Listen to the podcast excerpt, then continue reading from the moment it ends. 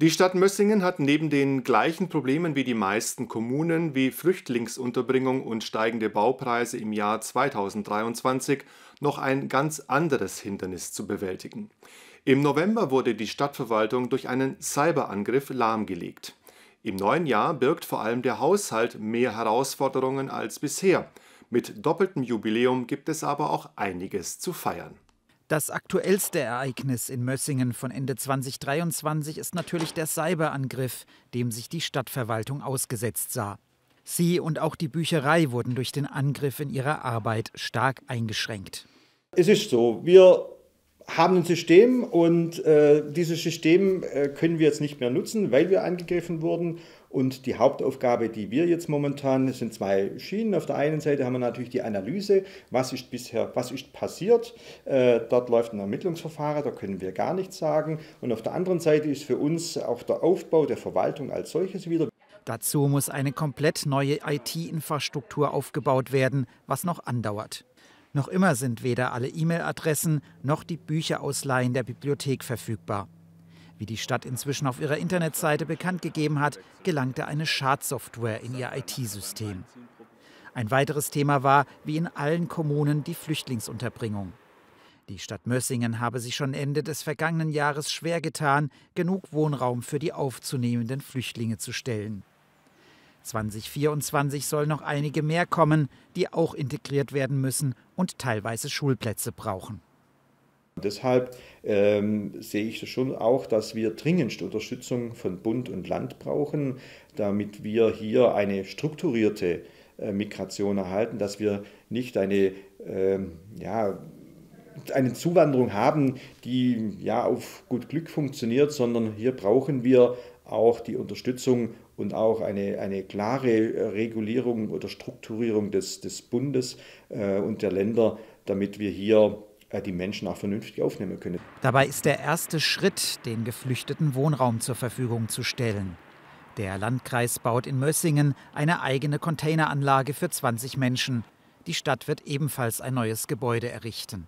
Wir haben in Belsen, planen in Belsen eine Einrichtung zu bauen, haben hier intensive Diskussionen geführt mit den Bürgerinnen und Bürgern, haben dort auch Proteste äh, gehabt. Ähm, aber wir haben jetzt einen äh, einstimmigen Beschluss, soviel ich weiß, vom Gemeinderat und wir wollen im nächsten Jahr dann in Belsen eine Unterkunft für obdachlose, geflüchtete und in Not geratene Menschen äh, errichten für 27 Menschen, wird die Einrichtung dann sein. Genauso wie die Flüchtlingswelle machen der Stadt auch die steigenden Baukosten zu schaffen.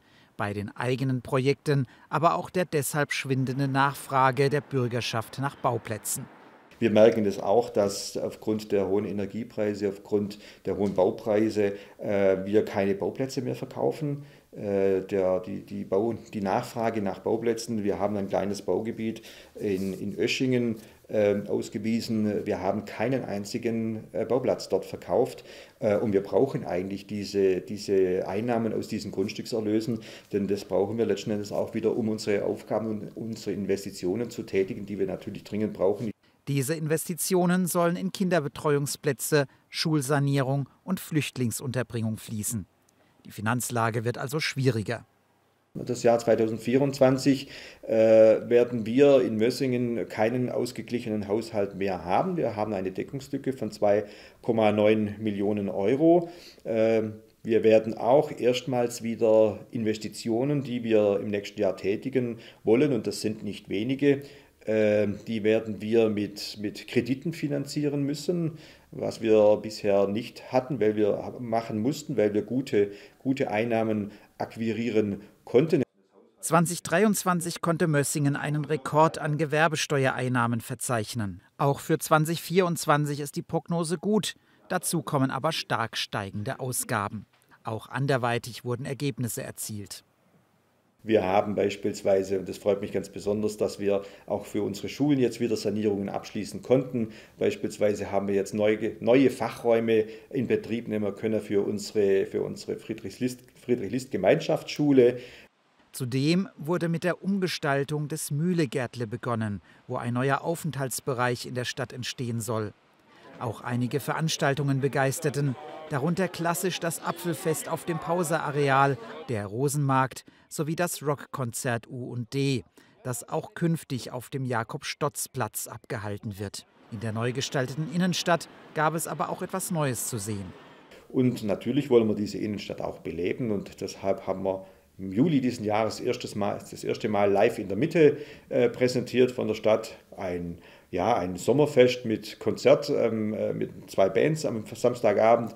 Am Sonntag haben äh, lokale Musikgruppen äh, gespielt und es war eigentlich ein voller Erfolg. Die Menschen waren begeistert, die Bürgerinnen und Bürger waren begeistert äh, über, dieses, über dieses Konzept und äh, das wollen wir natürlich in dieser Form so auch weitermachen. 2024 gibt es noch mehr Feste und Veranstaltungen, denn das Jahr steht in Mössingen im Zeichen eines Doppeljubiläums. Mössingen ist 1250 Jahre urkundlich erwähnt und wir haben gleichzeitig auch, nachdem Mössingen 1974 zur Stadt äh, äh, erhoben wurde, haben wir, äh, feiern wir 50 Jahre Stadterhebung. Das wollen wir natürlich gebührend feiern mit den Bürgerinnen und Bürgern. Die Auftaktveranstaltung fand bereits am 5. Januar statt. Das ganze Jahr über folgen weitere Aktionen. Wir werden dann mehrere Ausstellungen in der Pausa und in unserer Kulturscheune haben. Wir werden einen, äh, einen äh, Veranstaltung machen, Buntes Mössingen, das sich über mehrere äh, Wochen zieht. Also im Juni, Juli dann in diesem Zeitraum wird es ein Jubiläums-Sommerfest geben über das ganze Wochenende vom 5. Glaub, 5. bis 7. Juli. Äh, wir werden dann ähm, im, im, im Herbst dann noch eine Pausa-Werkstatt-Veranstaltung äh, haben. Auch mehrere Vereine und die Kurklinik Bad Sebastiansweiler feiern verschiedene Jubiläen. So gibt es in diesem Jahr einiges zu feiern. Die Stadt hat aber politisch auch einiges vor sich.